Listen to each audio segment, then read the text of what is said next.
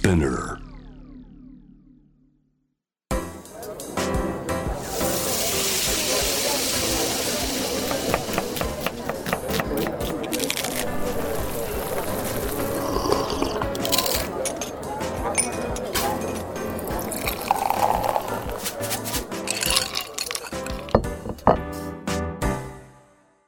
アジナ副音声ボイスオブフード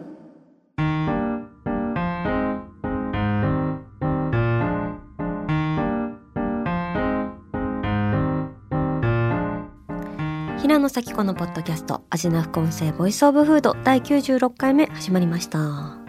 この番組は365日食べ物のことしか考えていない食のしもべことフードエッセイスト平野咲子が毎回テーマに上がるフードについて熱く語り音楽のライナーノーツみたいに美術館の音声ガイドみたいに食をもっと面白く深く味わうための投稿をお届けする番組です。今回は前回に引き続きスマイルズ代表の遠山正道さんをお迎えしています。遠山さんどうぞよろしくお願いします。よろしくお願いします。あの遠山さんといえば前回はスープの話だったんですけれども、うん、スープ専門店スープストック東京の立ち上げをはじめネクタイ専門店ジラフニューサイクルコモンズパスザバトン、ファミリーレストラン100本のスプーン。のり弁専門店ハケ醤油のり弁山登りなどもう本当にすごく私も大好きなブランドばっかりですが本当に素敵な事業を展開されてこられておられるということで。ありがとうございます。今回はねどうやってこんなブランドを生み出してるんだろうとかクリエイティビティの源泉みたいなところまでちょっとお話聞きたいなと思ってます。うん。でまずあの2017年に誕生したのり弁山登りについてお話をお聞きしたいんですけど、うん、今日なんとのり弁山登りさん自らスタジオに、はい、駆けつけてくださって ということでお呼びしましょう。のり弁山登りさんです。イエイ、イ こんにちは。あ今回なんと山登り海さんと山さんと、うん、あと春の畑っていうのが来ている、うん、え富山さんどれがいいですか？いやどうどうでしょう。どうぞ平野さんから。えじゃあ私今日あえての山にします、うん、はい、じゃあ久々に畑行ってみようかな、えー、い。ただきます、ただきます。パカ。わーい。やったぜ。えー、本当にのり弁の上に美しき、うん、山はこれ鶏肉ですかね。そうそうそう。美味しそう、うん、あと何と言ってもねこの付け合わせのほうれん草だよ。そうだよね。これがねあの食べたらナムルだったっていう時に私はもうガーンと恋に落ちました。ナムルかっていう。いやね本当ね、はい、その副菜の高評価がすごく、まあ私も好きで、本当に美味しいよね。どれもあの白滝だとか、はい、たらこえですよね。そう。あれもうまいよね。いやなんか、うん、本当にあまたの選択肢がある中で、うん、なるほどナムルかとかたらこあえかみたいなこうグッとくるところのポイントが、うん、たまらない。すごいたけのこが。春。これ春、うん、あそして刻み海苔だ。あ本当だ。普通はね、うん、あの刻まない海苔が、あの敷き詰められて美しいんだけれども、これもねちゃんとご飯に二段式でミルフィーユ的に海苔があってて海苔をこうビーって剥がして海苔弁が最初に終わっちゃうみたいなことがなくてねありがたいんですよね。えちょっと質問してもいいですか？めちゃめちゃ食べてるなん。か、差し伸べちゃうみたいな。えでもそもそも、うん、なんでのり弁専門店やろうってなったんですか、うん、これはですねあのなんだろう10年以上前なんだけど、うん、えー、っと商品開発の関係の人たちと出張行ってる帰りの電車の中で、うん、結局何のご飯が好きみたいな会話をしたわけ。すごいカジュアルな会話ですね、うん、それで私が「あののり弁とかいいよね」揚げちくわとかさって言ったわけ。それでその場にいたみんなも「あのり弁いいね」みたいな話にまあ一回なったわけ。それでまあ、いつかのり弁屋とかできたらいいねって言ってたのがもう10年以上前だな、である時あの当時 JAL さんの機内食にスープをずっと出していて。あれ癒されるんだよな。でその担当部長が今の、まあ、分社化したこののり弁社の社長になってる若妻っていうのなんだけどそ,、の彼がえっ、とある時ねその JAL さんの機内食のスープをね、うん、たまにはなんかちょっと別のことやりたい、うん、だから前何年か前に言ってたあののり弁やってみませんか？って言うんで。いやいきなりの変化球。そうそうそう。そうそれいいねってなって。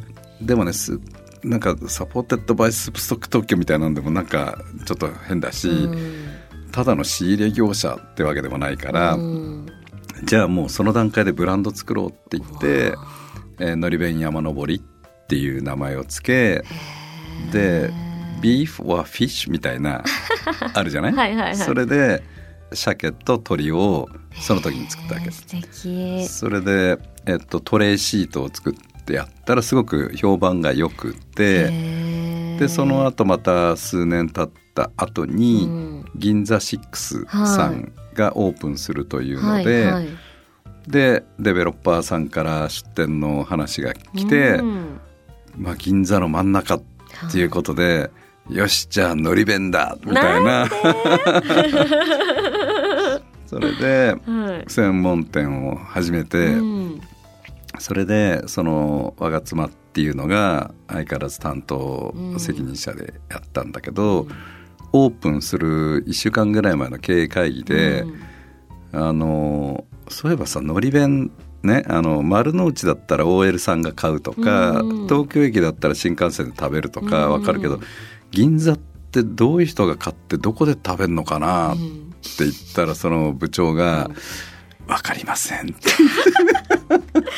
えー、それで走っていた。そう。だからね要するに我々ってなんていうか作品性そのプロダクトアウトっていうか作るのに目いっぱいでその先要するにアートで言えばアーティストでギャラリー機能をあんまりそこまで頭がいかないっていう。それはさておき。そうそうそう。とにかくいいもの作ってればまあ渡っていくかなっていう。でビジネスの世界の人からしたらとっても興味深いでしょうね。なんか遠山さんたちの作り出すものって。そ、ね,、れで当時ののり弁っていうのは、はい。あのまあ、いわゆる他弁さんの一番安いお弁当の代名詞になっていて、でなんかのり弁さんに申し訳ない敵というかなんていうか。はい、やっぱ子供の頃のあののり弁のね、うん、あの嬉しさみたいなことをもっと引き上げたいなと思ってでまあ頑張って、うん、でお弁当は冷たいのに温かいみたいなね。ことを言いながら。うんでもなんかそのこれは売れるっていうマーケティングの発想じゃないとこから商品が生まれているような。そうそううちはマーケティングは本当しないんで。それは面白いですね、うん、いやなんかねやっぱりまあかっこよく言うと、うん、まあアートのあの古典から始まってるので、はいアーティストってマーケティングとかしないじゃない？嫌だ逆に。なんか 来年は緑が流行りそうだから緑の絵をいっぱい描こうみたいな。そうそうそうそう。何々が流行ってるから何度かの絵描きますがありえないじゃない？だからまあそういう感じなんですわ。でちゃんとそれでやっていればうまくいけばめちゃくちゃ嬉しいしうまくいかなくても諦めがつくんだよね。なんかのせいにしないで済むっていう。うん、だって自分がやりたかったんだもんって思えますもんね。そうそうそうそうそう確かに。全然だから失敗っていう感覚がないんだよねなんかね。そっか。うん、まあだから、うちの商売っていうのはなんか楽しいけど、うん、うん儲かんないっていうか なんていうかビジネスとしては あの全然っていうかね。いやいやいやでもそれは。世界が求めているその価値をっていうふうに思いますしこうやってのり弁もスープも私たちを幸せにしているっていうところの本当にすごいなって思うし。ちなみにね、はい、このタイトルロゴっていうのかな、うん。で私が書いたんだけど、えー、めっちゃ素敵なんですよねこのロゴが。これねあのーまあ自分で書いてる字だから、はい。自分も好きなわけですよ当たり前にね。で自分たちで作ったブランドは自分たちも好き、はい。それは自分たちで作ってるから当たり前なわけだよね。だけどその当たり前がいかに少ない世の中かみたいな。できれば誰かの好きに溺れたいみたいな、うわーこれや。うん、まあね平野さんはもうその世界に ずっとねいつも溺れていらっしゃると思うんだけど。いやそうですね、私も本当にうん。自分がいいなって思うものをみんなが喜んでくれたら嬉しいっていう気持ちで、うんそれこそなんかバターサンドとかうん。のレーズンサンドイッチっていうのも、ね自分がレーズンサンド嫌いだからっていうの、うん。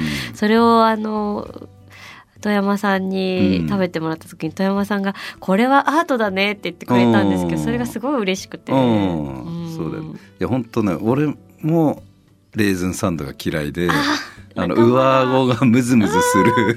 なんかそうなんだよね。なんかそれが分かち合えた時の嬉しさってありますし、うん。ああと遠山さんのその子供の眼差しかける大人の都合を大事にしているっていうのがなんかすごいいい言葉だなあって。ーなんかその中であうん。の社会的私欲っていう言葉あをーで遠山さんがおっしゃってるのもめちゃくちゃ納得感があるんですけど。うん要するにね、うん。あの一番最初のうん。スープを提案するときに、うん。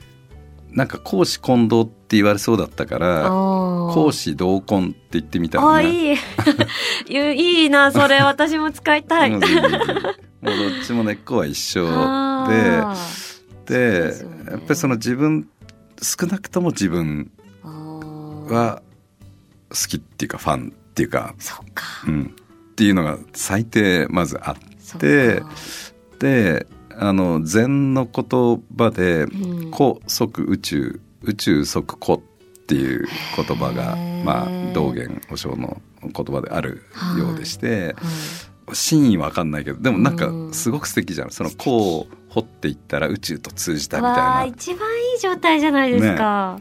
で私欲っていうのはうん。なんかこうよ一般的にはあーダメな言葉で言われがちだけれどもでも自分の好きを一生懸命掘ってってうん。ダンと社会と通ずるってまあアートなんかまさにそうなわけで。うんでそれを例えば私は北軽井沢に週末行ってるんだけど。あ去年かな一昨年ぐらいかなあの、えっと、自分の好きな果物ーをうん。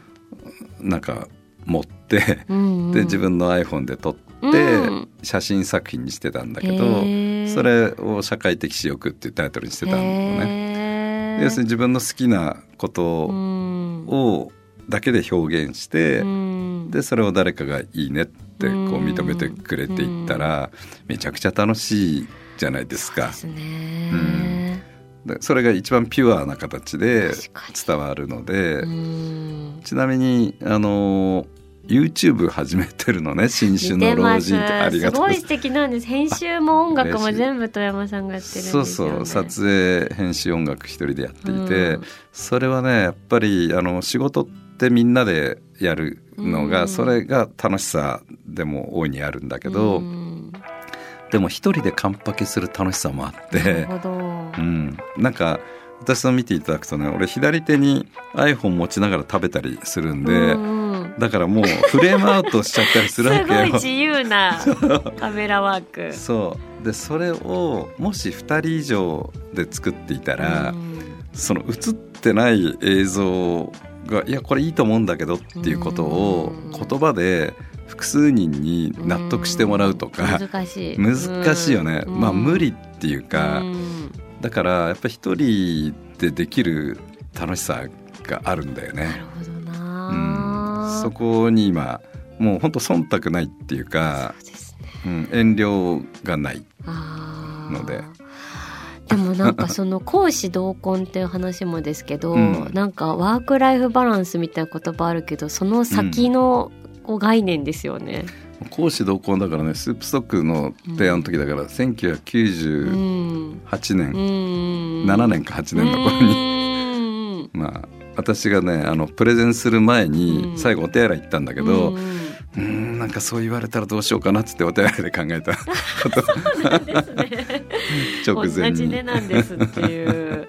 そうか、うん、えー、でもなんかちょっと一個だけ思ったのが、うん、なんかその好きがあってやりたいがあって、うん、それで表現して、で好きなこと自分ができることでみんなが喜んでくれたら嬉しいし、それがなりわいだなって私も思うし、すごく美しい形だと思うんですけど、じゃあなんかその好きが見つからない時とか、そもそもやりたいことって何なんだっけって、なんか遠山さんでも思うことがあるのか、あるいはそう思ってしまう人にどういう言葉を投げかけたいかとかってありますか、えっとねぱりね何か常に、うん、あのちょっとときめいちゃってんだろうね。気になるものがあって。あでも遠山さんって本当に だってなんか私が飲んでるお茶とかも「うんうん、そのジャーティーいいね」とか常にですよね、うん、それでねなんか気になってることがあって、うんうん。アンテナが立ってるとそこになんか引っかかってくるんだよね。で私はねあのなんか朝の4時とか5時ぐらいに、うん、なんかもううっすらもう寝てるんだか夢なんだか起きてんだかよく分かんない時に、うん、なんかアイディアが出てくる感じが結構あるの。例えばあの新種のイミグレーションズっていうコミュニティやってるんだけど、うん、その名前とかも、新種のとかいうのはそういう時なんか新種の蝶とか発見できたらめっちゃ素敵だなとか思って。すごい妄想それでそれででも蝶は発見できなそうだけどあ新種はいいなみたいな。とかそれでまあなんかコミュニティは国みたいなのができたらいいなと思って国に入るのにあなんかイミグレ通るなみたいな。とか。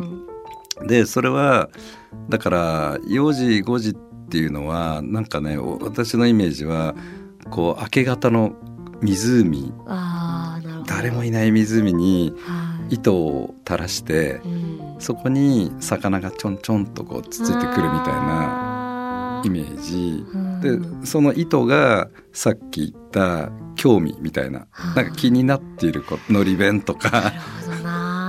それがあるから寝て夢だからなんか起きてるのが分かんない時に無意識にそのアンテナなり釣り糸が垂れててそこになんかだからコミュニティなんか作ろうと思った時に新種の蝶みたいなの出てきてあなんかこれ新種いいじゃんかみたいな。あだからコミュニティで何したらいいのかなって。いうとコミュニティで新種の蝶とか捕まえられたらいいなとかなんか、あれ夢なんだかなんだ よくわかんないんだけどかなりメルヘンなところから落とし込んでいくっていう。そうそう。例えばザ・チェーン・ミュージアムっていう、ね。うん、あれもその本当寝てんだかの時なんだけど、アートって唯一性じゃないですか、それでスープストック東京ってチェーン店やってるからあチェーン店と唯一性真逆？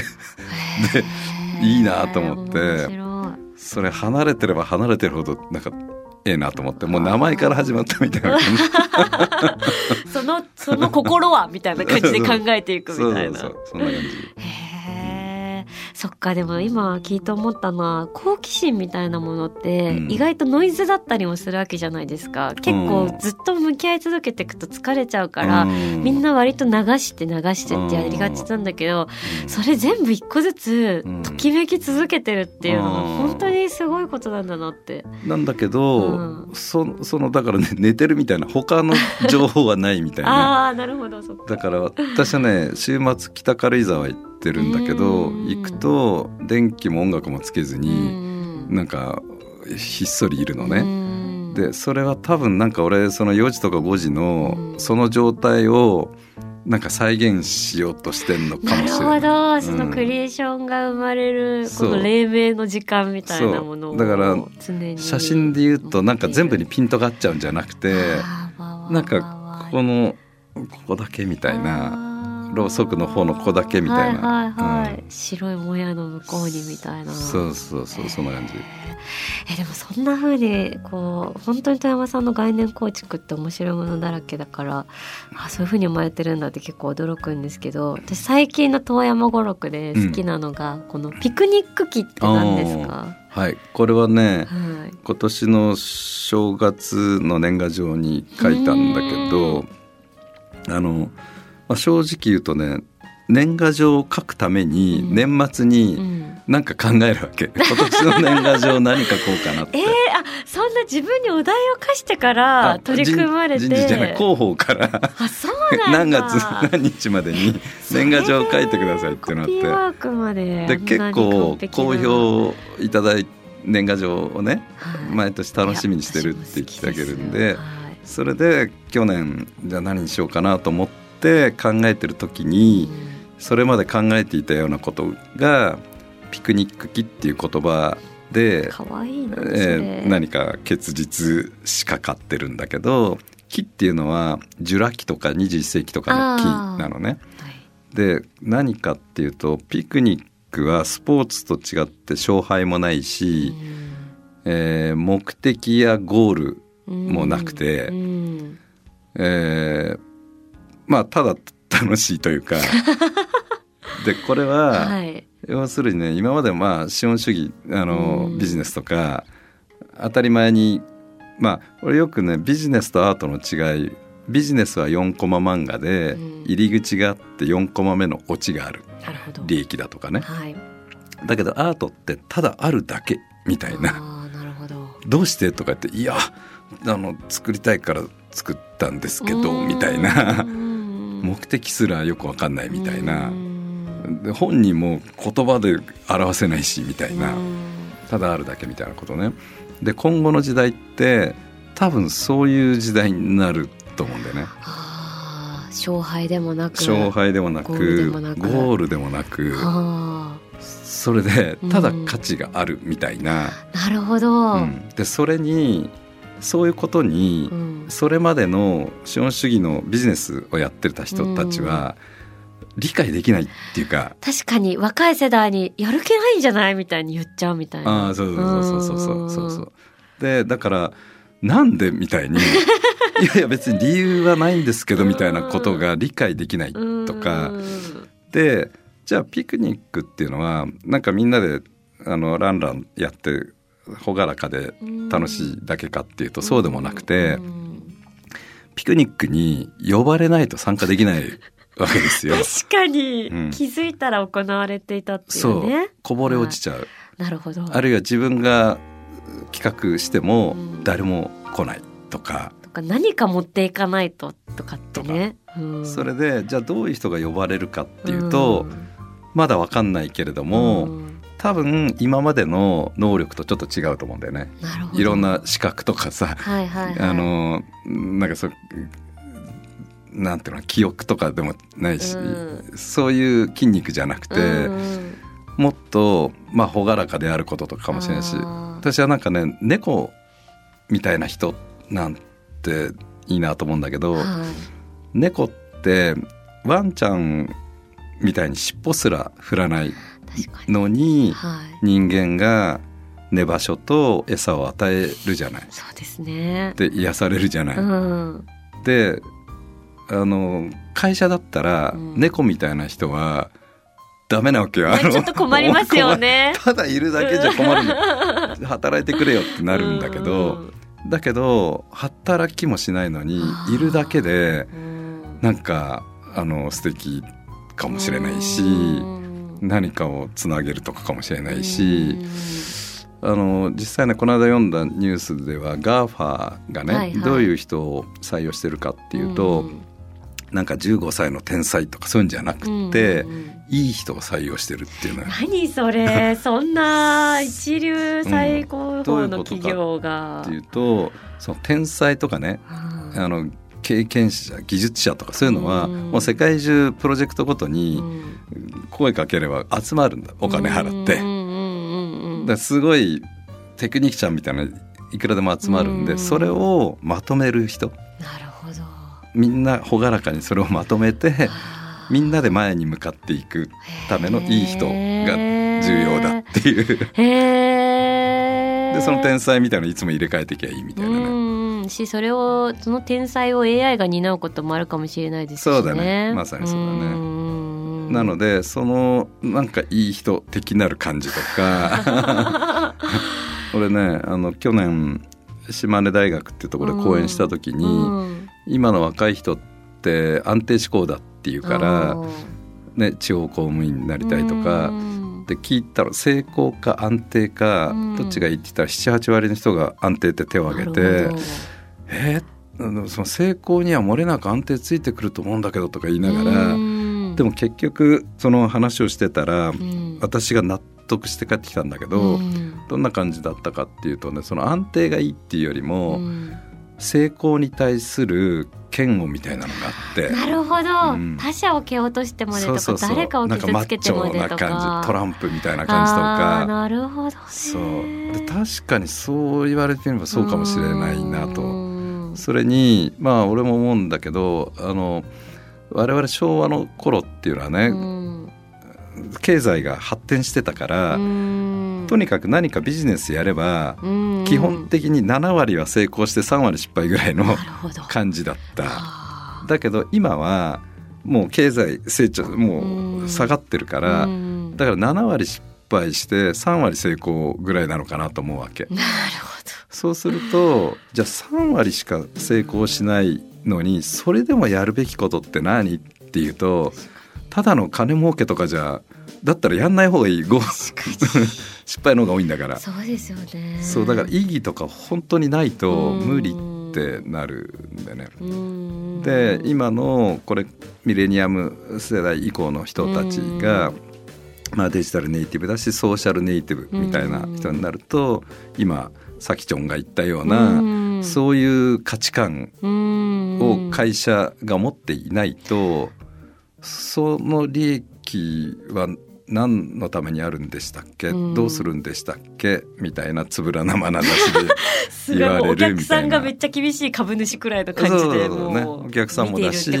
社内の社員すらそうで、なるほどね。なんでその10%利益を上げなきゃいけないんですかそれはどうするんですかみたいなでそれに明確にスパッと答えられないとうんあちょっと母親の介護がとか言っていなくなっちゃうお母さんは元気みたいな気づいたら誰もいないみたいななそういう時代になると思うだからその価値観みたいな、まあ、結局だから最後は、まあ、要は幸福みたいなことになってくると思うんだけど、うんまあ、企業も結局何のためっていうと、うん。一人一人の幸福、まあ、社員の幸せだったりとか、うん。世の中がねうん。より、まあ、うん、豊かなのか幸福まあ前進とかまあいろ言い方あると思うんだけど、うんそういうものにでまた幸福って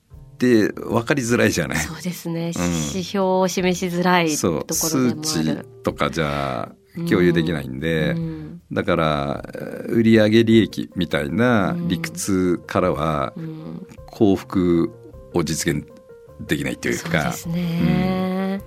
だからそのただあるだけの価値みたいなものに早くなれないといかん。でアートってのはそういうところがあると思う。うんあと言葉この間絵の個展をやったんだけど、うん。あのあこれかわいいって言って買ってくれて、その時に改めて思ったんだけど、うん。あ言葉ってねすごい限定的だな。そあのー。黄色くてツルツルして可愛いって言って買ってくれるのすごい嬉しいんだけど、うん。でも多分その人が思ってくれていた感情の5%ぐらいしか言えてなく 確てかにそうですね。食べ物も多分溺れ落ちる。あののり弁だろうがスープだろうがうん。あったかくて美味しいって言ってみても、うん。そういろんなスープある中でうん。全部あったかくて美味しいかよみたいななんかか言葉ってすごく実は狭いところしか表す。で残りの95%が実は大事で、であったかくて美味しいっていう言葉で自分すらなんかもう理解した気になっちゃって次進んじゃうみたいななことがあるのでだからそこ次に進まないで、うん、95%でまだ言えていない自分で分かってるのに言語化できてないし共有できてないっていうところをいかにまあ価値化したり交換できるようにするかっていう。それが私の言ってるピクニック機みたいな。うんあでもその分からないを愛しながらなんかときめきを絶やさずに人とそれを分かち合って生きていくみたいなできたらいいなっていうのを思いました。いやときめきとか絶対いいじゃない、うん、ワクワクとかさ、うん、でも会社で会議室でワクワク度が足りないとかないじゃない なんかときめいてるかい？みたいな。ちょっと嫌ですね。確かにそれもね。それ数値化してみろとか言ってもちょっとね。確かに。そうなんだよね味な副音声ボイスオブフード。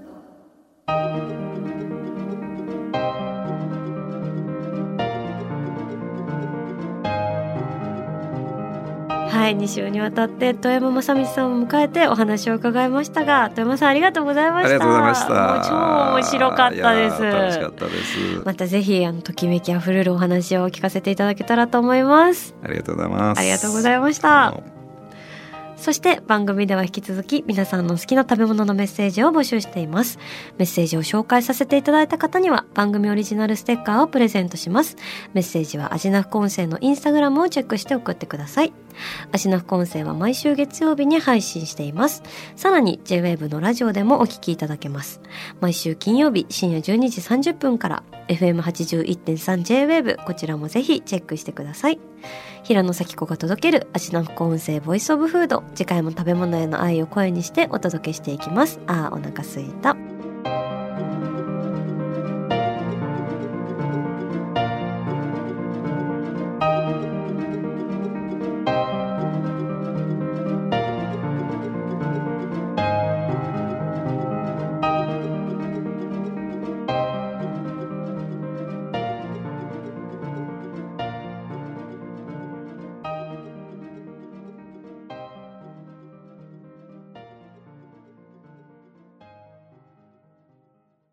こでスピナーからのお知らせです。スピナーでは企業やブランドの魅力やストーリーをポッドキャストとして制作配信するお手伝いをしております。ポッドキャストを通してお客様とのタッチポイントの創出とエンゲージメントを向上させてみませんか？お問い合わせは概要欄の URL かスピナー .com のスピナーブランデッドポッドキャストからお願いします。